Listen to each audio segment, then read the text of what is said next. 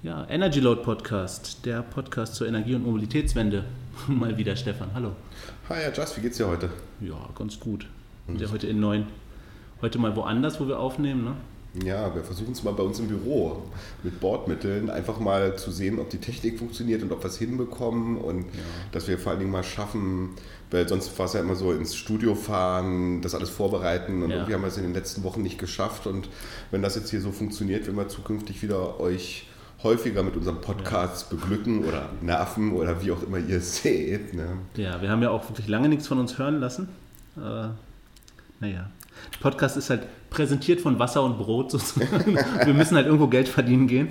Ähm, genau, aber ist ja trotzdem wieder viel passiert, seit wir uns das letzte Mal getroffen haben. Ähm, wollen wir mal direkt in die Themen, Stefan? Ja, was haben wir als erstes Thema? Ähm, Daimler. Daimler hat ja, glaube ich, jetzt gerade ähm, die, den Jahresbericht 2017 präsentiert. Genau, Daimler hatte die Hauptversammlung irgendwie. Ja. Und Dieter Zetsche hat da für Schlagzeilen gesorgt. Dieter Zetsche, der, der, der CEO von Daimler, hat gesagt, mehr Elektroautos sind gut für die CO2-Bilanz, aber nicht gut für unsere Konzernbilanz. Ja, das ist klar. Das ist mein, das ist mein äh, Statement. Statement. Ja, das ist, ähm, wir suchen eine Schlagzeile und irgendwie Bad News, an, äh, äh, Better than No News oder ja, sowas. Ja, ne? ja. Er hat dann ja noch hinterhergeschoben, äh, nicht gut für die neue Konzernbilanz, jedenfalls vorübergehend. Genau, ich denke mal, Elektroautos bedeuten halt heftige Investitionen für ja. Daimler. Aber auf der anderen Seite, die Ergebnisse waren ja exorbitant. Also ich glaube, die hatten das äh, beste Jahr in ihrer Geschichte an der Anzahl der Automobilverkäufe. Ja, ja. Ähm, haben irgendwie, ich glaube, 250.000 Autos verkauft im letzten Jahr und irgendwie 160 Milliarden Umsatz oder was? 250.000 oder 2,5 Millionen? Ich weiß es gar nicht. Ja, hier haben wir jetzt Internet, kann ich sogar mal nachschauen. Na, ich finde es jetzt, glaube ich, nicht. Egal. Auf ja, jeden aber Fall. jedenfalls irgendwie 160 Milliarden Umsatz. Ähm, ja, und 10 Milliarden Gewinn. Ja. 10 Milliarden, das ist doch mal eine Hausnummer. Das Liebe Leute von Daimler, falls ihr uns hört, ähm, der Podcast ist für Brot und Wasser. Wir, wir freuen uns auf euren Anruf. Ja, ja dann hat er auch zur, zur, zur, na, zum Dieselskandal und so weiter, hat er, musste er sich natürlich auch äußern. Da hat er dann irgendwie gesagt, wir Automobilhersteller stehen in der Verantwortung, individuelle Mobilität, Klimaschutz und Luftreinheit in Einklang zu bringen. Das heißt? Das heißt wahrscheinlich erstmal gar nichts, aber es klingt gut. Es klingt extrem gut. Das heißt so viel wie, ähm, ja, solange ihr unsere Autos kauft, ist uns alles andere egal. Genau. Fragezeichen. Das ist jetzt provokativ gewesen. Na, das ist halt so ein Satz, wie Merkel auch sagen könnte. Ne? So, der klingt gut und verpflichtet zu nichts. Ja, aber das ist ja die Frage, verpflichtet zu nicht. Jetzt sind wir schon so in dem Thema drin, was uns ja seit Wochen hier beherrscht, auch auf Energy Load immer wieder, das Thema Feinstaubbelastung, mhm. Dieselskandal. Ähm, ich habe da eine also recht eigene Meinung drüber, wer denn da jetzt nun welche Verantwortung zu tragen hat und ähm, vor allen Dingen, wer das, der die Kuh vom Eis zu holen hat. Also ähm, ich habe irgendwo mal gehört, das kostet, würde beispielsweise ca. 12 Milliarden Euro kosten alle deutschen Dieselfahrzeuge mit einer Hardware-Nachrüstung zu versehen. Milliarden. 12 Milliarden Euro, alle deutschen Dieselfahrzeuge nicht mit irgendwelchen Software-Updates oder irgendwelchen anderen Sachen, die scheinbar nur suboptimal funktionieren oder gar nicht funktionieren oder irgendwie nur Augenwischerei sind. Ähm, aber Hardware würde funktionieren. 12 Milliarden, das war, glaube ich, in der Heute-Show der Oliver Welker, hat da was sehr Lustiges okay. gesagt und hat gleichzeitig dann aber gesagt, oh, das ist ja der Jahresgewinn von VW. Und zwar nach Rückstellungen stellen für Amerika ja. und sonst was. Das heißt also, oder auch Daimler, was hat man gerade gesagt, 10 Milliarden Gewinn. Also 10 ja. Milliarden könnte, Daimler könnte mit ihrem Jahresgewinn die gesamte deutsche Dieselflotte hardwaremäßig nachrüsten. Also ja. ich weiß nicht, ob es da vielleicht sich die Automobilhersteller im Allgemeinen zu einfach machen und nicht irgendwie zumindest sich zusammentun sollten, um da irgendwie dieses, diese Kuh vom, vom Eis zu kriegen. Deutschland, Europa, weltweit. Also ich meine, die haben es verursacht, also sollen sie es auch in Ordnung bringen. Ja, wenn sie da von der Politik nicht zu genötigt werden, dann machen sie dann auch nichts. Ne? Ja, Obwohl ja, obwohl ja, wie, wie, ähm, ja VW ja irgendwie zu wie viel Prozent noch dem, dem Staat Niedersachsen gehört? Also, also mindestens Land? 25, also ich weiß es gar nicht, aber auf jeden Fall ist es ja mehr, also zumindest ein, jetzt kein Staatskonzern, aber zumindest ein Teil, Teilstaatskonzern. Ja, ne? Absolut. Ja, Dieter Zetsche sagt zu dem Thema Hardware-Nachrüstung jedenfalls, Daimler befürworte, was technisch sinnvoll und finanziell verantwortbar sei. Also ja, finanziell verantwortbar für wen? Für Daimler oder für. Letztlich für, für, die Aktionäre von Daimler wahrscheinlich. Ja, aber was heißt denn finanziell verantwortlich? Was ist denn mit unserem Gesundheitssystem, was dadurch belastet wird durch diese ganze Geschichte? Wer trägt denn die finanzielle Verantwortung? Wir, die Allgemeinheit. Ja, ja.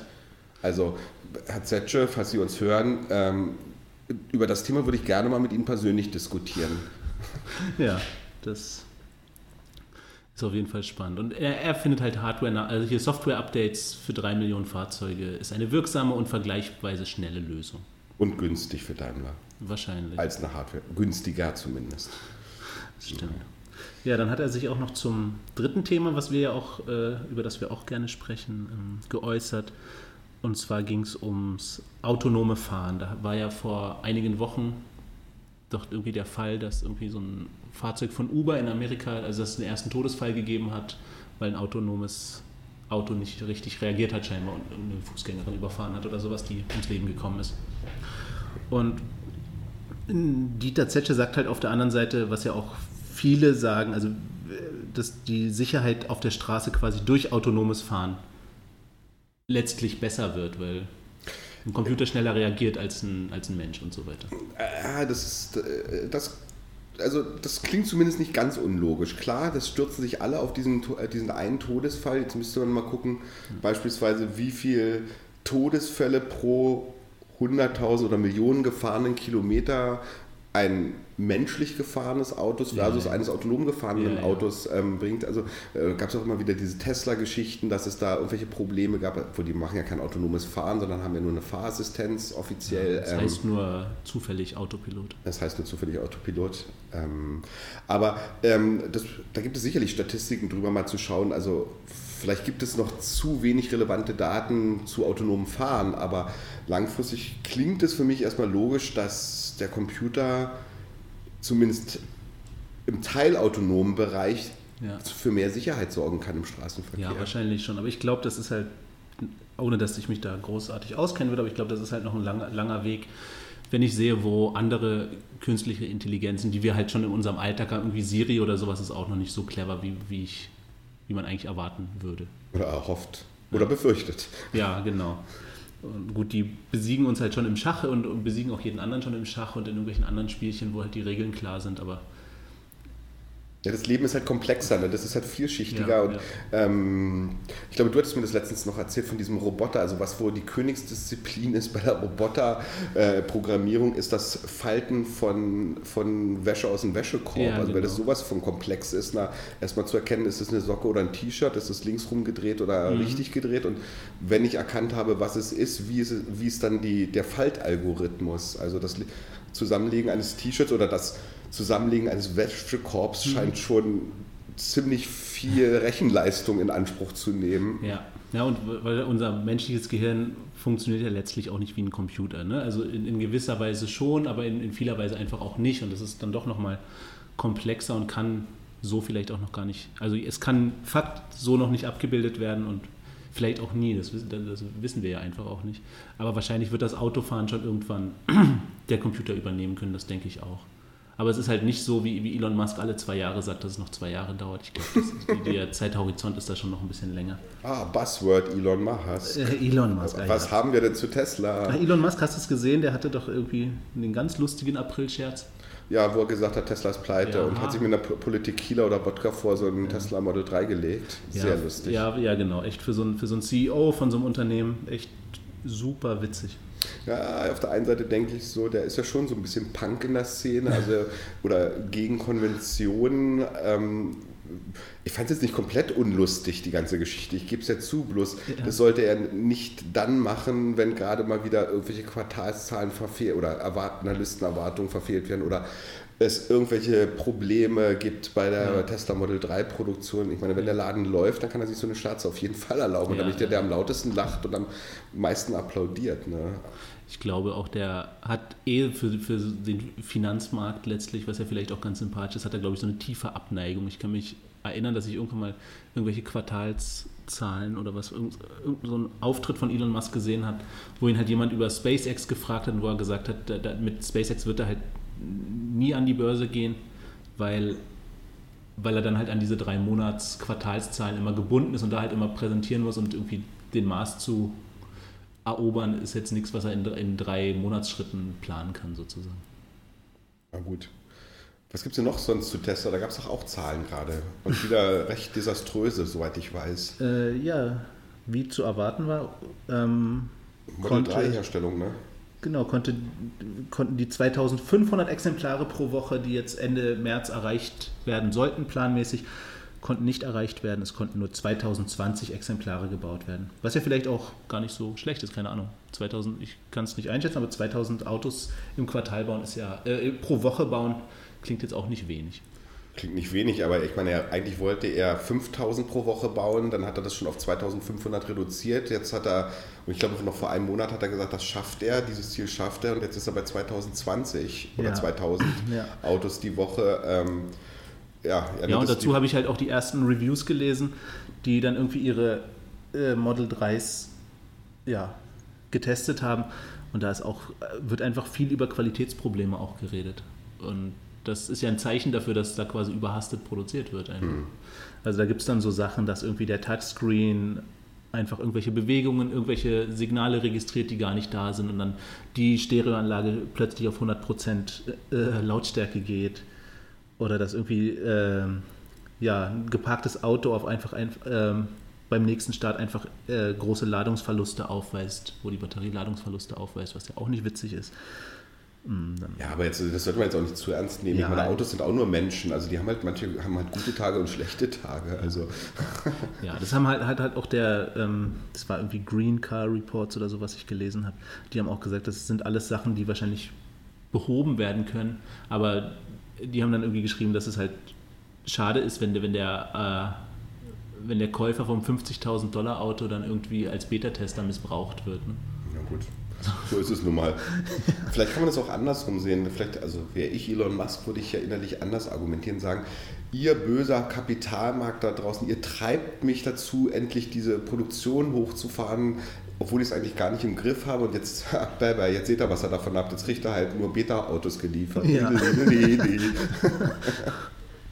er, er, hat ja angefangen. Er hat ihn ja keiner gezwungen, dazu verkünden, irgendwie tausende Autos pro Woche zu produzieren bis Ende 2017 oder was er gesagt hat, innerhalb von zwei Jahren. Ich weiß nicht, ob ihn keiner gezwungen hat, ob man da nicht äh, in so einer Position nicht vielleicht doch so vom Kapitalmarkt oder von, von extern getrieben ist, dass man sich vielleicht zu Aussagen hinreißen lässt, wo dann nachher die Mitarbeiter alle sagen, oh Gott, Chef, bist du irre, wie konntest du sowas sagen? Und ja. der sagt dann, jetzt habe ich es gesagt, jetzt müssen wir es auch schaffen. Ne? Ja, man kann skeptisch sein, dass äh, andere Automobilhersteller, halt die Daimlers und VWs dieser Welt, irgendwie ihre Fahrzeuge ankündigen und die dann Produktionsbeginn 2020, 2019 haben, irgendwie drei Jahre Ankündigungsfristen quasi haben. Und Tesla, die ja keine Erfahrung mit Massenherstellung haben, alles innerhalb von einem Jahr gewuppt haben wollen und sie auch alles erstmal aufbauen müssen. Die anderen haben ja da schon Erfahrungen und auch die Kapazitäten und alles, alles Mögliche. Ne? Elon Musk nannte es ja, er ist jetzt in the production hell. Hat ja, ja wohl sogar gesagt, er, er irgendwo habe ich letztens gelesen, dass er auf irgendeinem Tweet, also er schlägt seinen, holt seinen Schlafsack wieder in die Fabrik und ab sofort kümmert er sich persönlich um die Produktion und lässt andere Sachen, andere Leute tun und er schläft ab sofort wieder in, in der Fabrik. Ja, ja, ist ja, habe ich auch gesehen. Er hat da irgendwie quasi seinen, seinen Produktionsleiter so ein bisschen degradiert. Ne? Der war irgendwie für Engineering und Production zuständig und jetzt ist er nur noch für das eine zuständig, weil Elon jetzt Production quasi zur Chefsache gemacht hat. Ob er der beste Production-Leiter ist, werden wir sehen. Also ja, ich, ich, weiß halt auch immer nicht, das ist ja auch sowas irgendwie, sowas ist ja im Moment cool, immer zu, äh, von Elon Musk mal weg, einfach äh, ganz philosophisch, ist ja, ist ja cool im Moment zu erzählen, man arbeitet 60 Stunden, man arbeitet 80 Stunden und ob das wirklich die Arbeit besser macht, ist dann halt auch noch die Frage. Oh, jetzt, ja, jetzt wird es ja richtig philosophisch. lass uns da mal drüber reden. Nee, lass uns mal darüber nicht reden. Es ist irgendwie Freitagnachmittag. Draußen ist der erste oder zweite schöne Tag in diesem Jahr. Es scheint die Sonne. Lass uns mal unsere Arbeit heute fertig machen. Auch wenn sie heute wieder nur für Wasser und Brot ist. Ähm, oder nicht mal Brot, für Luft und Liebe. Ähm, und mal sehen, dass wir vielleicht nachher irgendwie noch ein paar Minuten Sonne abbekommen. Was Lustiges machen, ja. Ja, ähm, ja was haben wir denn noch an Themen? Wir haben noch ähm, der Staubsaugerhersteller Dyson aus, aus England, die haben ja auch schon vor im letzten Jahr angekündigt, dass sie ein Elektroauto auf den Markt bringen wollen. Also scheinbar ist, äh, äh, ja, wie Elon Musk auch, scheinbar ist Autobauen nicht mehr so komplex wie früher. Kann heute, kann jeder um die Ecke kommen oder was? Nein, keine Ahnung. Also sie wollen 2020 ein Elektroauto auf den Markt bringen, haben dafür irgendwie auch 700 Mitarbeiter abgestellt. Ja, 400, also sie wollen ja irgendwie ein Entwicklungszentrum Zentrum in Südwestengland eröffnen mhm. und 400 Mitarbeiter für Automobiltechnik dorthin verlagern und suchen weitere 300 Mitarbeiter. Genau, also genau. ich meine, Dyson, das kennen wir ja alle, oder kennen viele, das sind ja sehr innovative Haushaltsgeräte, insbesondere Staubsauger und dieser Herr Dyson ist ja ein echter Tüftler. Ich meine, der hat ja aus dem Nichts so ein Millionenimperium mhm. geschaffen und ich sehe die Logik dahinter. Er kennt sich gut aus mit hochdrehenden Elektromotoren ja. aus seinen Geräten. Und daraus zu machen, ich baue jetzt ein Auto, ein Elektroauto, also ambitioniert. Ja, aber. Ich freue mich drüber, ich freue mich über jeden neuen, der auf den Markt kommt und irgendwas Cooles bringt, aber. Ja. Das will, das will ich auch erstmal sehen. Ja, ich habe das ja gerade auch ein bisschen verächtlicher gesagt, als ich eigentlich dachte, aber wir haben ja auch, über die wir fast jede Episode inzwischen reden, Ego sind ja auch aus dem äh, nicht? Naja, aus ja. der universitären Forschung sind die gekommen. Ja gut, aber die haben halt auch Markt, oder beziehungsweise die Leute haben ja schon mit dem Street Scooter schon was Marktreifes herausgebracht, was ja auf den Straßen fährt. Der Ego, ich weiß nicht, ist, ist, ist das denn so, wahrscheinlich ist einfach ein Verbrenner zu bauen deutlich komplexer als ein Elektroauto. Definitiv, weil äh, die können ja auch auf viele Teile von Zulieferern zugreifen, die sie ja komplex, also einen ganzen Antriebsstrang kaufen oder, ähm, aber es sind ja auch viel weniger Teile in einem Elektroauto drin, also du brauchst ja keine Kupplung mehr und all dieses Zeugs. Ne? Ja, ja, ja. Ähm, das ist schon. Aber was ich ganz spannend finde bei diesem Dyson, der sagt zwar, es sollen nur einige tausend Stück gebaut werden, aber also ursprünglich wurde angekündigt, dass das Ding eine Festkörperbatterie, also eine Feststoffbatterie haben ja. soll ist jetzt verschoben auf weitere spätere Modelle, mhm. aber immerhin, also da tut sich sowohl was in der Automobiltechnik an sich, Elektrotechnik, aber eben auch in der Batterietechnik. Ja.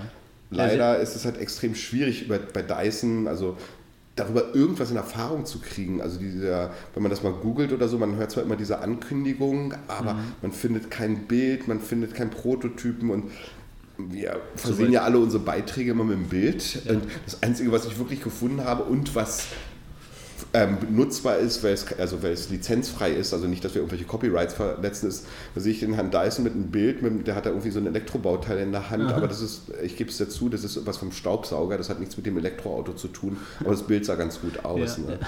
Also es findet sich wirklich wenig Informationen dazu im Netz. Das kommt dann hoffentlich noch. Ja, aber das erste Modell kommt 2020. Ich meine, wir haben 2018, mhm. das Ding soll in anderthalb Jahren oder äh, zwei Jahren auf dem Markt sein. Das stimmt. Also ich bin sehr gespannt, was da kommt. Also ob das eher so ein Ego-Thema wird mhm. oder ob das eher ein Tesla Model S oder ein Porsche Mission E wird. Ja, der Herr, Herr Dyson auf dem Foto, das wir auf der Seite haben, sieht da selbst auch nicht besonders überzeugt aus, muss man sagen. also Leute, kommt mal auf unsere Seite, genau. guckt in den Artikel Elektromobilität, Dyson Elektroauto kommt 2020 und dann in den Kommentaren, was haltet ihr von dem Foto? Oder liebe Kollegen und Freunde aus England oder Großbritannien ja. von Dyson, falls ihr uns hört, zufällig, was ja unwahrscheinlich ist, habt ihr gute Bilder, schickt sie uns, wir veröffentlichen sie gerne. Genau. Reicht, reicht ja schon, wenn der Herr Zetsche zuhört. Das reicht uns auch. dann ähm, stand, haben wir auch noch berichtet, dass Dyson quasi für die Entwicklung dieser Feststoffbatterie und die Entwicklung des Autos ähm, 2,3 Milliarden Euro zur Verfügung stellt. Das und der nächste Halbsatz, der ist noch viel interessanter. Das Geld stammt aus dem Kerngeschäft mit Handtrocknern, Föhnen und Staubsaugern. Die Erlöse des Unternehmens waren 2017 um 40 Prozent auf fast 4 Milliarden Euro nach oben gegangen. Die Erlöse, also, der Umsatz. Ich denke, der Umsatz, ja. Mhm. Ähm, aber man muss sich mal überlegen, das ist ein Selfmade-Mann gewesen, der hat ein Haustechnik-Unternehmen aufgebaut, was 4 Milliarden Euro Umsatz macht. Das ist doch eigentlich mal eine Hausnummer. Also Respekt. Ist, Respekt. Ja, ja, ja. ja, es ist irgendwie, ne, wenn man denkt, irgendwie mit, mit, mit Staubsaugern oder mit Föhns oder so, man kann man kann mit allem reich werden. Ich glaube, auf die, auf die Idee selbst, die Idee ist fast zu vernachlässigen. Wichtig ist die Umsetzung. Ne? man kann mit, mit Ohrstöpseln kann man reich werden. Ja, stimmt. Das ist nicht die Sache. Aber zur Elektromobilität hat man noch was von Volvo, glaube ich, ne? Volvo, ja gut, ist das, ist das denn wirklich Elektromobilität? Ja, das ist eine gute Frage. Also Volvo hat ja jetzt so eine Elektromobilitätssparte, die nennt sich Polestar. Da habt ihr ja sicherlich alle schon mal was von gehört. Mhm. Ähm, und dieser Polestar One, der wurde jetzt ja gerade vorgestellt in äh, Genf und Shanghai, ne? Mhm. Der soll Mitte 2019 auf den Markt kommen. Allerdings reden wir nicht von einem Elektroauto, sondern von einem Plug-in-Hybrid mit 600 PS. Das okay. Mhm. Da geht was. Da geht was an der nächsten Ampel. ähm, allerdings hatten die, und das ist, fand ich recht erstaunlich auch, da hat man vorhin ja viel drüber diskutiert, ursprüngliche Produktionskapazität war geplant von 500 Stück.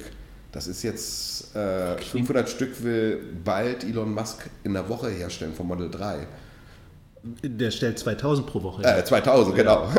2500 will er herstellen. Ja. Und die wollen 500 pro Jahr herstellen, aber überlegen jetzt, ähm, sie hatten wohl schon 5000 konkrete Anfragen für den Polestar One mhm. und ähm, das Ding jetzt zu verdoppeln, gut, dann sind es 1000 pro Jahr, allerdings ist es ja auch nicht billig, die Karre. Ja. Die kostet ja irgendwie 130.000 bis 150.000 Euro. Okay.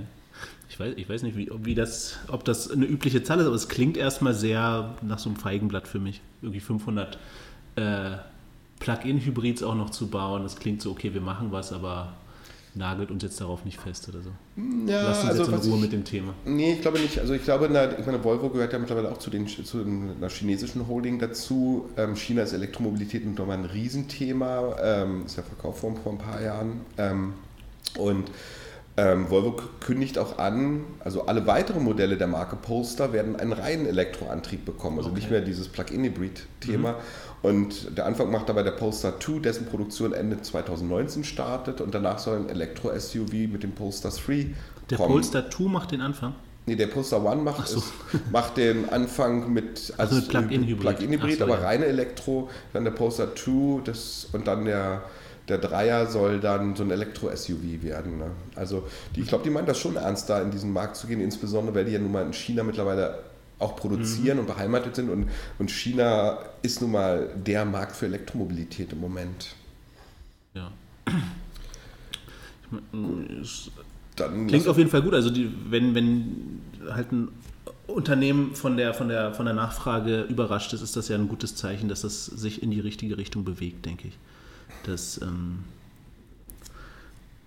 eigentlich relativ erfreulich. Ja, schön. Also nochmal, jeder, jeder, der auf den Markt tritt, ist ist super, ist super. Es werden sicherlich auch einige verschwinden und einige werden sich eine blutige Nase holen, aber so ist es nun mal bei Märkten, die sich gerade neu entwickeln.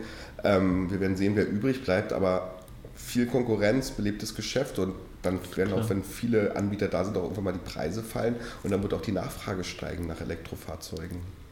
Genau. Und wir haben ja auch schon öfters als hier als Thema gehabt, einfach was man in der Stadt macht, wenn man kein, wenn man keine äh, keinen Parkplatz hat, wo man eine Steckdose hat und wie können wir als Stadtbewohner, als Leute aus, aus Mietwohnungen irgendwie unser Elektroauto aufladen, ja, wenn wir eins hätten.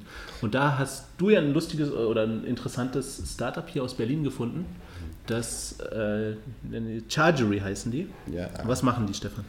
Ja, ähm, wir hatten in einigen Post Podcasts darüber gesprochen, gerade als es um den Zusammenhang ging mit dem Ego und ähm, was der Professor Schuh dazu zu sagen hat. Und ich immer so, ey, ich will sowas haben, aber Ladeinfrastruktur, das ist ein Riesenthema. Und ähm, ich habe letztens in der U-Bahn zufällig diesen, ja, dieses Thema Chargery aufgefasst, aufgeschnappt ähm, und dachte mir, Moment, also wie genial, was für eine tolle Idee. Zwar völlig trivial, wenn man, wenn man sie einmal hört, dann geht da so, oh, wieso bin ich da nicht selber drauf gekommen? Und zwar hatten die folgende Idee oder haben folgende Idee. Wenn die Ladesäule, also wenn ich halt mit meinem Auto keinen Platz an der Ladesäule finde, beziehungsweise keine Ladesäule in meiner Nähe habe, dann lasse ich doch einfach die Ladesäule zum Auto kommen. Und mhm. zwar Chargery bietet mobile Stromtankstellen für Elektroautos an. Die haben eine Batterie auf ein Lastenfahrrad genagelt und äh, da kann man über eine App mhm. sagen, so, mein Auto steht, keine Ahnung, am Kudamm oder unter den Linden in Berlin oder wo auch immer. Mhm. Also es findet im Moment nur in Berlin statt.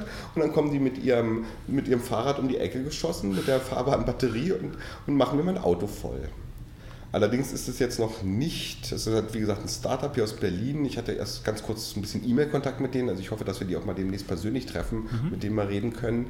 Ähm, also im Moment ist das noch nicht für den Privatkunden da. Das ist, sie haben, glaube ich, bisher fünf von diesen Batterien, von diesen mobilen Batterien, wovon zwei immer beim Aufladen sind und drei in der Stadt unterwegs Mhm. sind und die machen im Moment für Drive Now ähm, laden die die Elektrofahrzeuge Ah, auf, die irgendwo liegen geblieben sind und Für diesen Carsharing-Anbieter. Genau, der Carsharing-Anbieter. Aber ich finde, es ist so, im ersten Moment denkt man, wieso bin ich da nicht drauf gekommen? Das ist einfach- also ich finde die Idee absolut genial. Ich Ja. finde sie super lustig. Es ist noch nicht endgültig durchdacht alles. Da gibt es sicherlich noch ganz viele Punkte, die man ändern muss Ja, oder das ist so ein besser bisschen, wie sagt man, wenn der, wenn der Berg, wenn der Prophet nicht zum Berg kommt oder so. Ja, muss der Berg zum Prophet kommen oder um, nee, umgekehrt war das, glaube ich.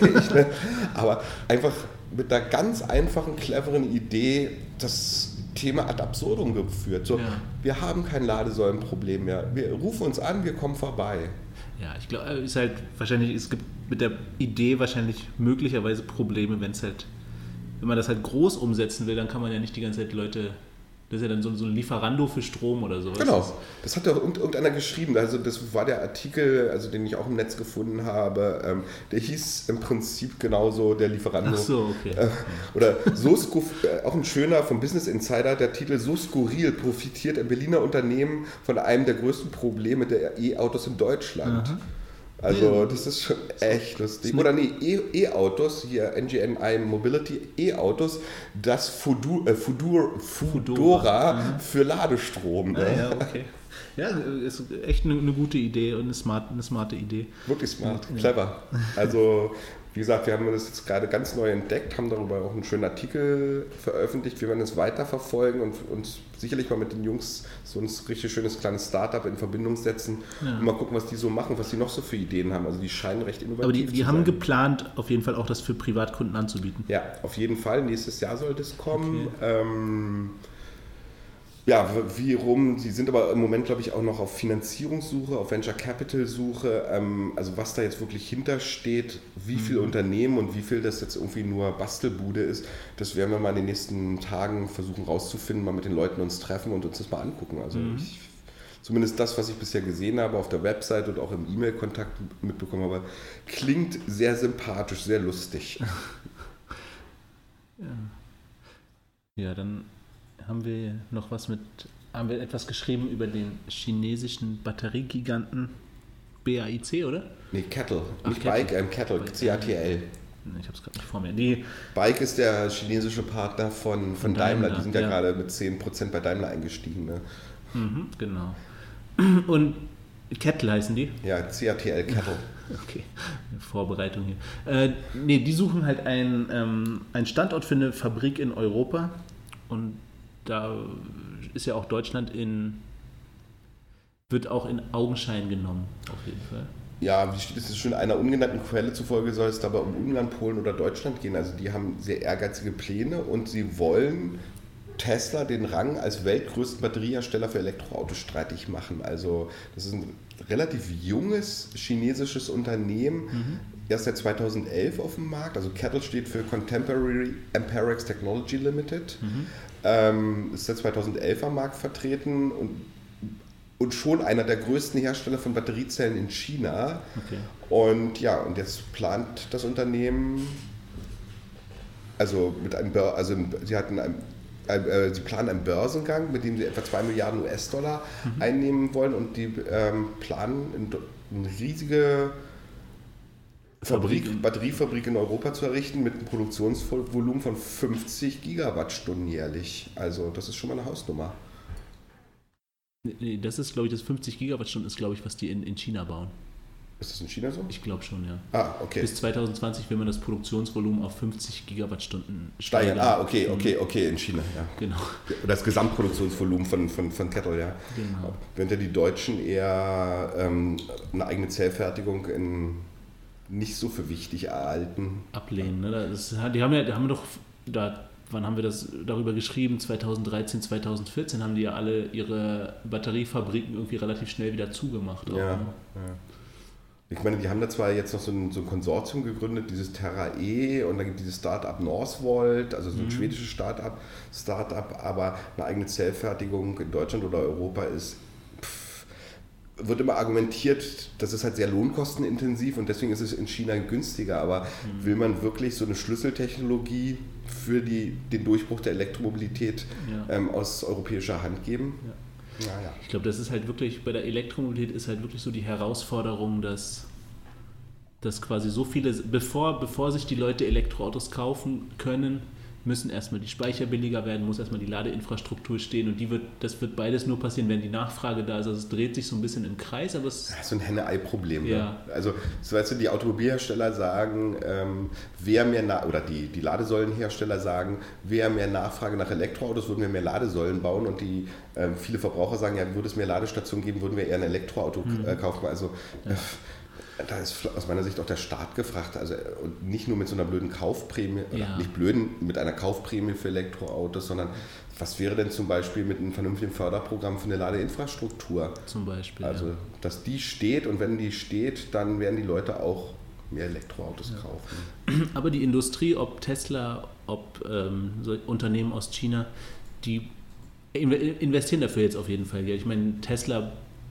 baut, baut ja auch baut im Prinzip ja dann die eigene Ladeinfrastruktur. Das ist ja, auch wenn ich hier immer die ganze Zeit irgendwie Tesla bashe scheinbar, oder ähm, ich bewundere das ja trotzdem. Also das, die machen ja da einfach ihr Ding ganz unabhängig, was, der, was, die, was die Staaten da entscheiden und so weiter. Zumindest erkennen sie die Probleme und lösen sie und Ja. schreien dann nicht nach dem Staat, sondern die sagen, wir haben ein Problem mit der Ladeinfrastruktur, es passiert nichts, also machen wir die eigene, also als äh, Ladeinfrastruktur. Ich glaube nicht, dass Elon Musk, als er die Idee hatte, also nicht er die Idee, aber als er bei Tesla eingestiegen ist die, und Elektroautos bauen wollte, den Masterplan im Kopf hatte, ich werde auch dies, das Land mit Superchargern Mhm. überziehen, sondern er Ja. hat das Problem erkannt und er löst es. Punkt. Ja, ja das glaube ich auch.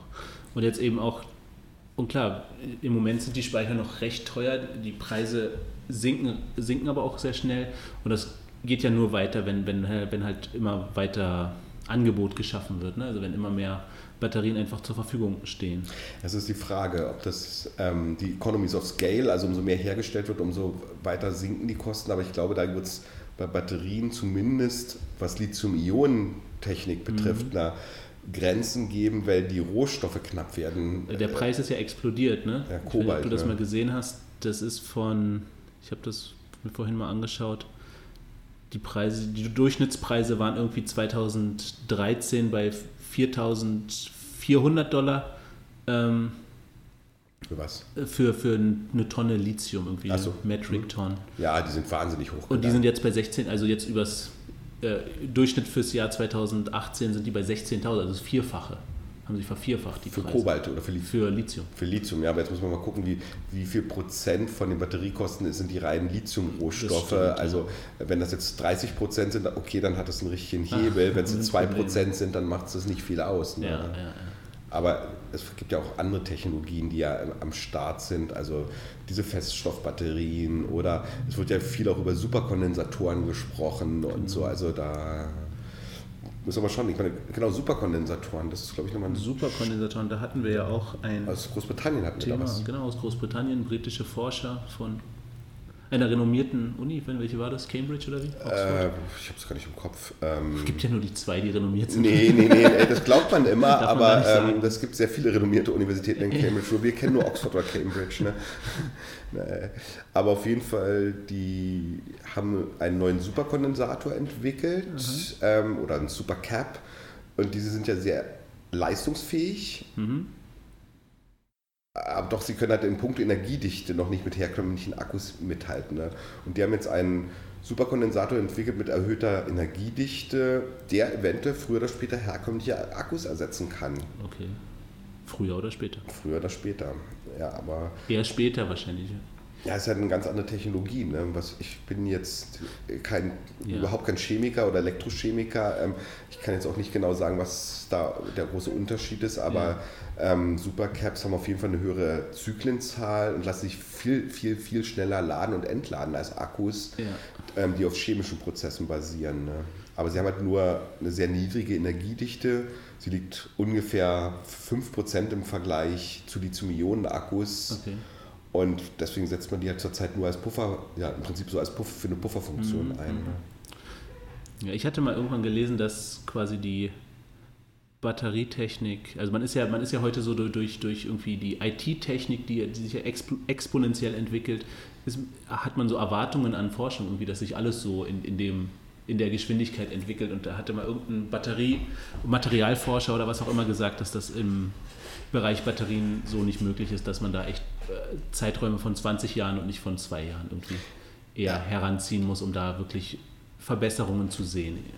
Richtig, aber Batterietechnik ist auch nicht so was Neues, sondern Batterien werden seit Hunderten von Jahren hergestellt oder eigentlich seit Tausenden, wenn man es mal ganz genau, genau nimmt. Ne? Genau. Und moderne Akkus, Bleiakkus oder so, die gibt es auf jeden Fall seit über 100 Jahren. Also das ja. ist jetzt schon erstmal... Aber sie haben sich halt nicht so... Also es ist im Prinzip noch dieselbe Technik wie von 1800 so und so, ne? Prinzip ja. ja. Kann ja zwei Gründe haben. Entweder...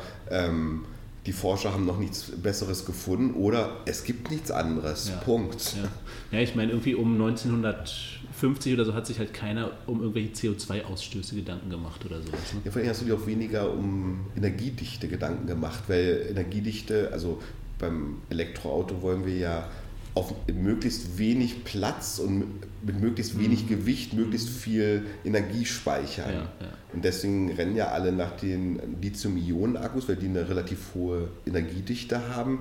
Ähm, aber sie sind mit Sicherheit nicht die wirtschaftlichen Akkus. Wenn man andere Akkutypen nimmt, die sind vielleicht deutlich wirtschaftlicher, aber sie haben halt eben nicht diese Dichte. Das heißt, dadurch ja, sind sie viel zu groß, sein. viel zu schwer. Ich ja. meine, keiner will einen Anhänger mit einem, Redox Flow Batterie oder Redox Flow Akku hinter ja. sich her, außer natürlich hier die Leute von, wie heißt dieser Denunzio, diese, diese Schweizer Firma, die ja. immer von einem Redox Flow Akku träumen und man weiß nicht, ob das alles irgendwie eine Luftnummer ist oder ein ja. Anlegerbetrug oder ob das wirklich funktioniert. Ne? genau, seine Historie lässt da nichts Positives. Wie ist diese Firma nochmal? Ähm, ich komme jetzt auch nicht drauf, aber. Egal, also ihr, ihr da draußen wisst bestimmt, wie wir meinen. Ja, ja, ja. Naja. Nano Flow Cell. Nano Flow Cell, mhm. genau. Aber immer große Ankündigungen. Ich meine, das ist so ein Wenn das funktionieren würde mit diesen ähm, Redox Flow oder mit diesen äh, Nano Flow Cell Akkus, ne, mhm. ne, das wäre natürlich echt revolutionär. Aber das Problem ist halt, dass der irgendwie, es wird immer angekündigt als das große Tolle, aber niemand darf wirklich in die Technik hineingucken. Ne? Ja. Und irgendwie kommt dann auch nichts. Mhm. Gut, Superkondensatoren. Lass uns mal ein bisschen von Elektromobilität und Batterien weggehen. Ich habe was ganz, ganz Schönes entdeckt gehabt. Mhm. Ähm, eigentlich über einen guten Bekannten, ähm, der arbeitet oder betreibt mit ein paar Leuten zusammen einen Webshop, Lily Green. Das ist ein Webshop für, für nachhaltiges Design. Mhm. Ähm, so typische Berliner Firma, sehr, sehr angenehm ähm, macht viel Spaß, mit denen zu reden. Also jetzt nicht irgendwie durchgestylt und Amazon-Büros, sondern eher Kreuzberg und man trifft sich im Café und sehr, sehr angenehm, sehr, sehr gute Leute, die wirklich ein schönes Händchen haben für mhm. Designprodukte. Ja, ich habe ihn ja auch kennengelernt. Das ist auf jeden Fall, der meint das ernst mit der Nachhaltigkeit. Der meint das wirklich ernst, ja. der Franz. Also der, das, der, also der Franz Prinz, der kümmert sich da um das Thema ähm, Marketing, Vertrieb und um den Blog. Ähm, ja, und wir sind irgendwie zusammengekommen, uns ganz sympathisch gewesen und haben überlegt, was kann denn Energy Load und Lily Green, was können wir denn gemeinsam machen? Weil wir, wo haben wir denn Schnittmengen in mhm. den Themen? Und da wir uns ja viel auch mit Solartechnik betreffen und auch ein paar Gadgets und ein paar schöne, lustige Dinge haben, die die Sache anfassbar machen, haben wir uns so eine kleine Marketing- oder eine schöne Aktion überlegt. Ähm, das gibt den Little Sun Diamond. Das ist eine Solarlampe. Mhm. Und die kostet, auch wenn hier draußen im Web recherchiert, überall 30 Euro. Aber mit unserem Partner Lily Green haben wir es geschafft, einen Rabatt rauszuhandeln von 20 Prozent. Das heißt, wenn ihr bei uns den Newsletter abonniert, bekommt ihr einen Rabattcode für Lily Green, mhm. ähm, sodass ihr die Solarlampe für 24 Euro bekommt. Mhm. Aber ja, was ist, hast du dir das mal an, angeguckt, ich, die Solarlampe? Grob, grob. Also sieht auf jeden Fall sehr, sehr cool aus. Sieht halt aus wie so ein Kristall irgendwie. Mhm. Naja, heißt ja Little Sun Diamond, sieht halt aus wie ein Diamond, ne? Das ist auch ein Designstückchen, hat auch irgendwie so einen Design Award, so einen fetten gewonnen. Okay. Aber das ist jetzt mehr als genau der, den Design Prize der Milan Design Week 2017 gewonnen.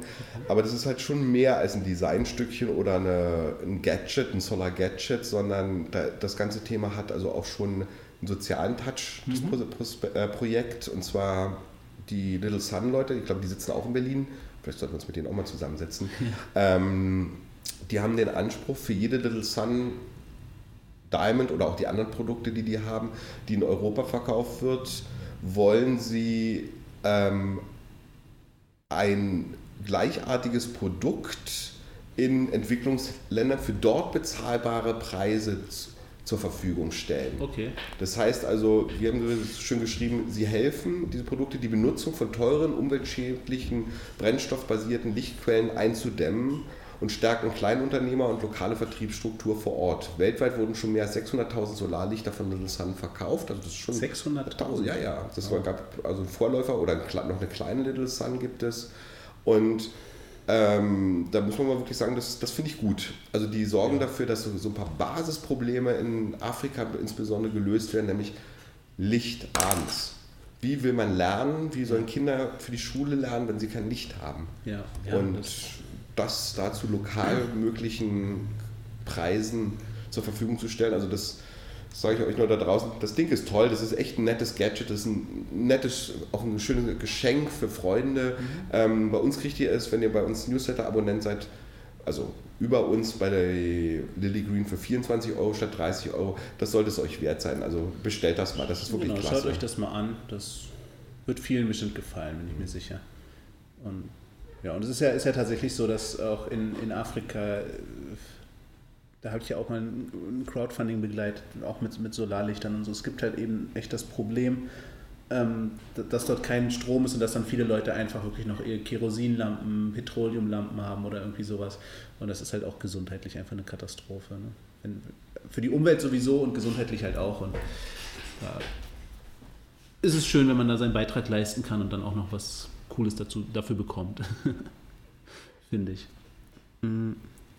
Wo wir gerade bei Afrika sind, ähm, da hatten wir auch einen schönen Artikel ähm, zum, zum Mastercard und zwar testet Mastercard gerade ein digitales Bezahlsystem für Solarstrom in Afrika. Wo war das noch genau?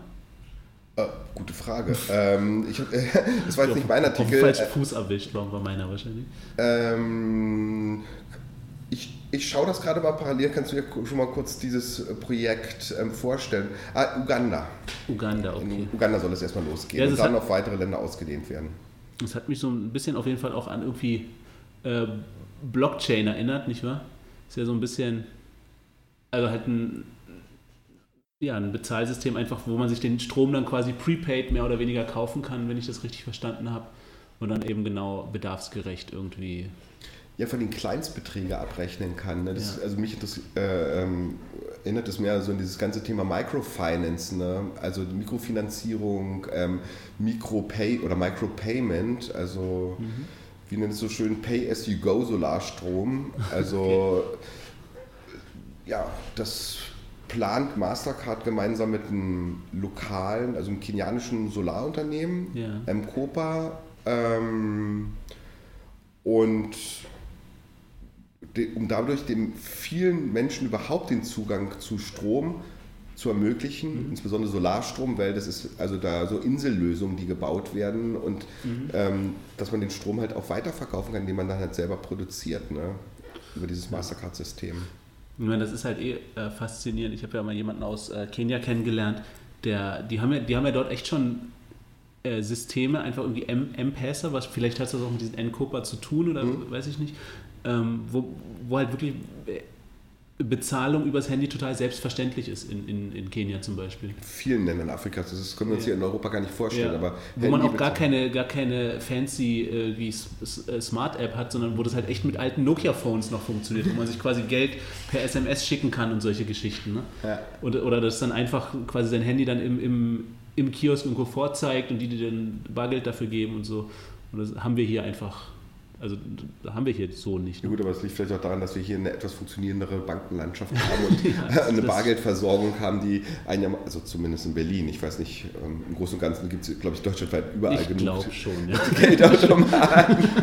Europaweit, also da haben wir nicht das Problem mit der Bargeldversorgung oder mit dem, Bar, äh, mit dem Geldtransfer ja. wie in Afrika. Ne? Ja. Naja, und jedenfalls Mastercard äh, hat, nur, hat es nur auf mich den Eindruck gemacht, dass das irgendwie mit Blockchain was zu tun Ich dachte, ich habe es fast so verstanden, dass ich quasi Mastercard so ein bisschen genötigt gesehen hat, durch diesen ganzen Blockchain-Hype zu sagen, wir haben immer noch Bezahlsysteme und so, da sind wir immer noch die Leute für, wenn ihr was Ja, genau. Ihr braucht, diese, ihr braucht diese ganze Bitcoin-Kacke ja, nicht. Ne? Genau. Nehmt euch eure Mastercard, die Sache ja, Luft. Genau, kostet dann auch nicht so viel Energie wie. Äh, äh, wie, ein, wie ein Elektroauto oder sowas, jede Transaktion. Ja. Ja, haben wir sonst noch Themen? Ich glaube, das, Ich glaube, wir. ja, ja, äh, für heute reicht es jetzt erstmal. Ne? Genau. Versuchen in, ne, wir versuchen dann demnächst mal wieder ein bisschen regelmäßiger das alles hier aufzunehmen und so. Jetzt haben wir es uns ja hier gemütlich gemacht. Ich glaube, das wird auch ganz gut funktionieren. Ja, schauen wir mal, ob das. Ähm, gibt uns eu- euer Feedback wieder zu dem, was ihr von uns heute gehört habt. Ja, genau. Ob, ihr- ob ihr neue Themen habt, ob ihr was Spannendes habt, ob ihr was habt, wo wir was recherchieren sollen für euch oder eure Meinung, unsere Meinung, euch unsere Meinungen interessieren und natürlich jetzt hier auch. Ist es gut zu verstehen, was wir hier machen? Ist es technisch in Ordnung? Genau, Ähm, das wäre habt- noch ein guter Hinweis auf jeden Fall. Ja. Und wer bis jetzt durchgehalten hat, wer jetzt uns schon äh, 45 Minuten zuhört, dem wird es ja hoffentlich gefallen haben. Äh, Oder er hasst uns oder ganz doll. nicht. Oder er Genau, hasst uns oder so, so. doll, dass er noch mehr Munition braucht. Genau. Wie auch immer, äh, bewertet uns bei iTunes, kommentiert, gibt uns irgendwie so und so viele Sterne. Liked uns bei Facebook, bei Twitter, überall. Ihr braucht Freunde, wir brauchen Freunde und genau. dann bis zum nächsten Mal. Alles klar, bis zum nächsten Mal. Tschüssi. Tschüss.